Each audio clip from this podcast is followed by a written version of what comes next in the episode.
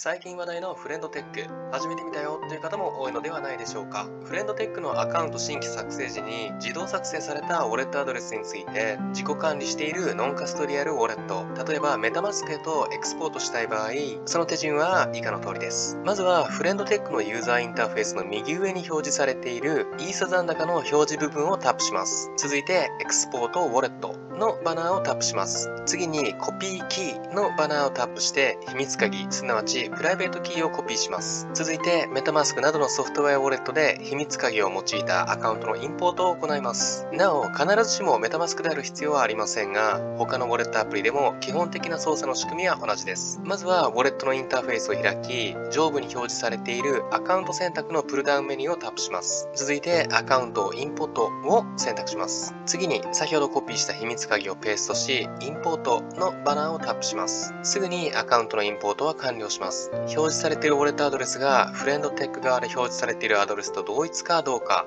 そしてトークン残高が一致しているかについては念のため確認しておきましょう。すでにフレンドテックを始めておられる方は、招待コードのシェアにコメント欄を自由にお使いください。まだ招待コードを持っていないという方はコメント欄をぜひチェックしてみてください。